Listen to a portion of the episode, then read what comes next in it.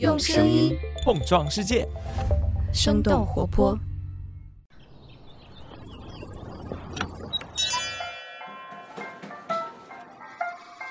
您的生动早咖啡好了，请慢用。嗨，早上好呀！今天是二零二二年的四月十五号，星期五。这里是生动早咖啡，我是来自生动活泼的梦一，几条商业科技轻解读，和你打开全新的一天。在我们今天的节目开始前，还是想要来和大家分享一下，生动早咖啡新一年度的广告招商已经全面开启了。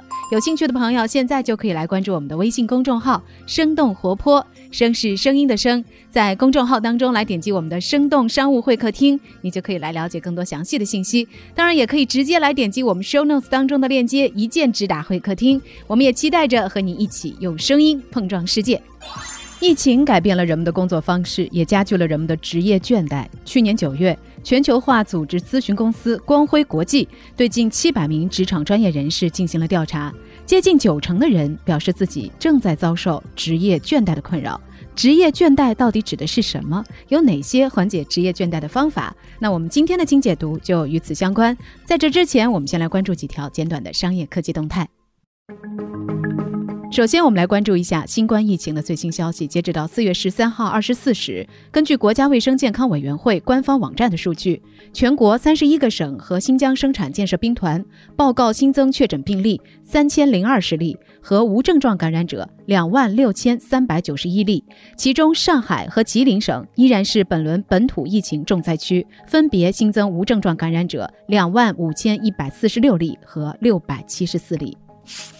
下面来关注一下电子烟新规的进展。四月十二号，国家市场监督管理总局发布公告，电子烟强制性国家标准正式发布，并且将会在今年的十月一号起正式的实施。在去年电子烟对其传统卷烟的监管规定之后，新标准会进一步的将不含尼古丁的电子烟叶生产纳入管理，明确禁止销售非烟草口味电子烟和举办电子烟相关展会。根据财新网分析，这意味着市面上流行的水果、咖啡、茶类等口味的电子烟将无法销售。下面我们和你来关注马斯克与推特的最新互动。根据彭博的报道，北京时间四月十四号，伊隆·马斯克提出了以四百一十四亿美元的价格全资收购 Twitter 百分之百的股份。马斯克在给 Twitter 的一封信当中写道：“我目前的报价是我最好的报价，同时也是最终报价。如果 Twitter 不接受的话，我将需要重新考虑我股东的身份。”受到马斯克收购消息的影响，截止到北京时间十四号晚上七点，在盘前交易当中，Twitter 股价大涨百分之十五，目前他们的市值大约是三百五十亿美元。最后，我们想邀请你一起抬头看看天空。四月十二号，NASA 的哈勃望远镜发现了一颗有史以来最大的彗星天体。这颗彗星的固体部分直径超过了一百二十九公里，相当于北京到天津的距离。那这颗彗星的体积呢，也是常见彗星的五十倍，质量可能在五百万亿吨。天文计算显示，这颗彗星正在以每小时三万五千四百零五公里的速度飞向地球。不知道这是否会让你想起电影《不要抬头》呢？其实不用。担心至少要到二零三一年的时候，它才会飞到距离地球最近的地方，而且最近的距离大约是十六亿公里，远在土星轨道外侧。也就是说，到那个时候，我们还需要借助天文望远镜才能够观察到这位与地球擦肩而过的太空客人。那以上呢，就是今天值得你关注的几条商业科技动态。别走开，下面我们要和你一起来了解一下职业倦怠。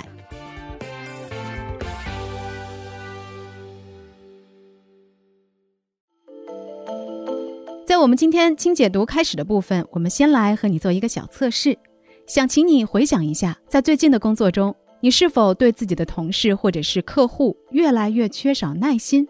你是否会觉得很难集中注意力？睡眠质量是否会下降？你是否有无法解释的头痛、肠胃问题，或者是其他的身体不适呢？如果你的回答大部分都是肯定的，那么很有可能你已经产生了职业倦怠。那什么是职业倦怠？它又是如何走进公众视野的呢？职业倦怠的英文叫做 burnout，字面翻译过来就是燃烧殆尽。那这个形象的表达是由美国心理学家赫伯特在上世纪七十年代发明的。赫伯特发明这个词也并不是出于偶然，因为他恰恰就是职业倦怠的亲身经历者。根据美国公共广播电台的报道，作为心理治疗师的赫伯特一天大概要工作十八个小时。这样工作一段时间之后，他的身体也出现了严重的问题。在进行自我诊断之后，赫伯特认为他的感受不仅仅是疲惫，也不完全是抑郁症，而是跟他的工作紧密相关。当时他的很多患者喜欢点上一支烟烟，然后看着它燃烧殆尽。于是赫伯特决定用 “burnout” 这个词来形容。自己的状态，距离 burnout 一词的出现已经过去了四十多年，但是用它来形容现在的我们，好像一点也不过时。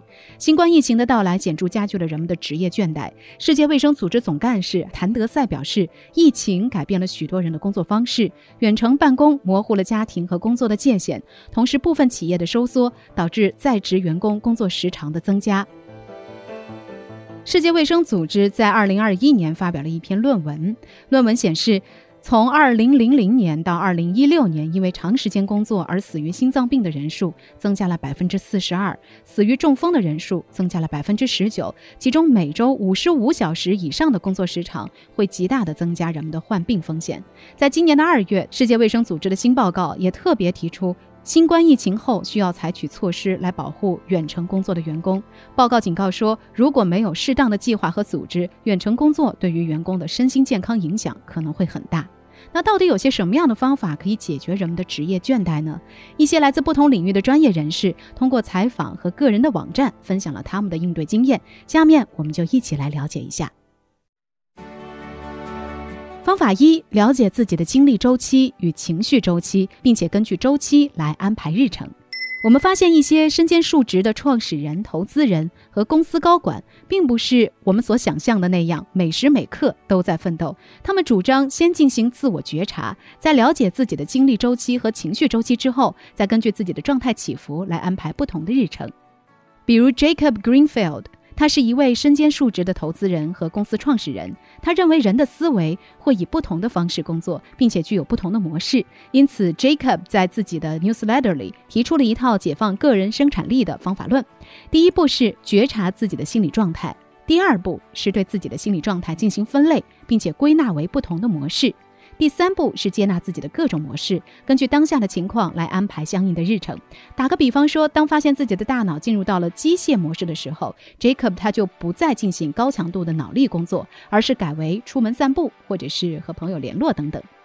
再比如，Nod 婚礼策划公司的全球营销副总裁 Amanda Goetz 在接受媒体采访的时候表示，他也采取了类似的方法来平衡自己的工作和生活。Amanda 曾经专门去医院对自己皮质醇水平进行全面测试，以了解自己的能量轨迹。通过测试，他发现自己的能量水平在早上处于峰值状态，处于一天中其他时间的三倍；下午三点左右反而会跌入谷底。所以他总是会在早晨来完成一天当中最重要的工作，比如制定团队的 OKR、决定创意策略等等。而下午三点后的一段时间，则是灵活的调整为和家人相处。方法二：系统的管理自己的习惯。有很多人会用更加工程化、系统化的方式来全面管理自己的工作生活的各种习惯，搭配工具来提高效率，从而使得自己的工作和生活更加平衡。比如 Henrik Verderling。他是 BugBox 狗狗用品公司和 Prehype 风险投资公司的创始人。他并不以自己在某个领域能够做到卓越为目标，而是希望在自己看重的方向上都尽量付出，形成一种工作和生活的平衡。因此，他也根据硅谷其他的投资人的建议，设计了一套八加一系统。他把生活分成了需要投入精力的八个方面，分别是维持生计、投资、帮助他人、学习、保持健康。家庭、社交和善待自我，而加一的部分指的是每周抽出时间，对这八个方面进行一个回顾，来确保自己的工作生活都是平衡的，每个方向都有投入。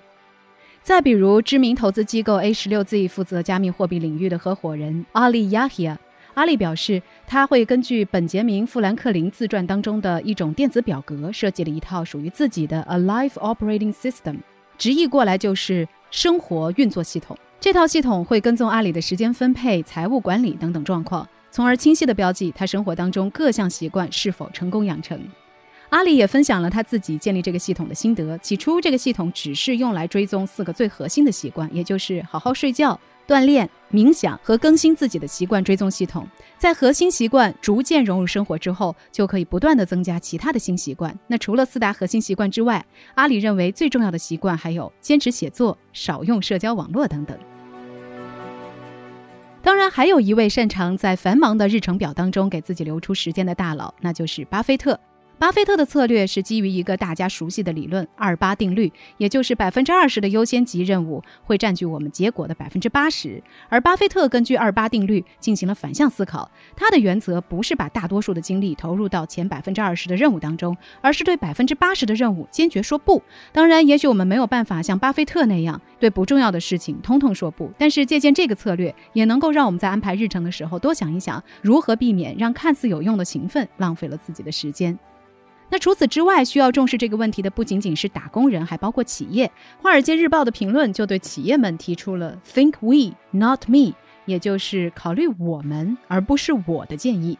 因为减轻倦怠能够使员工更加的专注，对企业和管理者来说都有好处。因此，企业也应该和员工一起来寻求解决方案。那聊到这儿了，也想来问问你。你曾经有过职业倦怠吗？你有没有什么调整的好办法呢？欢迎你在我们的评论区和我们一块儿来聊聊。那在我们今天节目的最后，还想和大家分享一些评论。记得在周一的时候，我们和大家一同来关注了关于室内绿植科技的相关内容。很高兴这个话题也得到了我们很多朋友们的热烈讨论。听众程程在给我们的 newsletter 回信当中提到了，他去年的圣诞礼物就有一个我们节目中所提到的 Click and Grow 桌上花园。他种的是一棵九层塔，但是他表示呢，觉得好像种出来的香味比较淡，不是那么好吃，所以他的建议是，大家可以选择观赏性的小花小草来种植。另外，听众菊菊他说，他不久前呢刚刚开始水培一颗菠萝头，他给大家的建议是，吃完菠萝，菠萝头不要扔，切掉果肉，摘出一些底部的叶子，放入盛水的容器，将会是一道亮丽的绿色风景线。另外，我们的听众歪歪在评论区中说，他自己是一名植物杀手，他希望能够获得一些指导。所以，要是能够有一些在种植花草方面很在行的朋友，不妨可以来帮帮他。好了，这就是我们今天的生动早咖啡。那我们在下周一一早再见啦，拜拜。这就是今天为你准备的生动早咖啡，希望能给你带来一整天的能量。如果你喜欢我们的节目，请记得在苹果 Podcast 给我们五星或者好评，也欢迎你分享给更多的朋友，这会对我们非常有帮助。同时，你也可以在公众号和微博搜索“生动活泼”，“声”是声音的“声”，这样就可以了解更多与我们节目相关的信息啦。生动早咖啡，期待与你下次再见。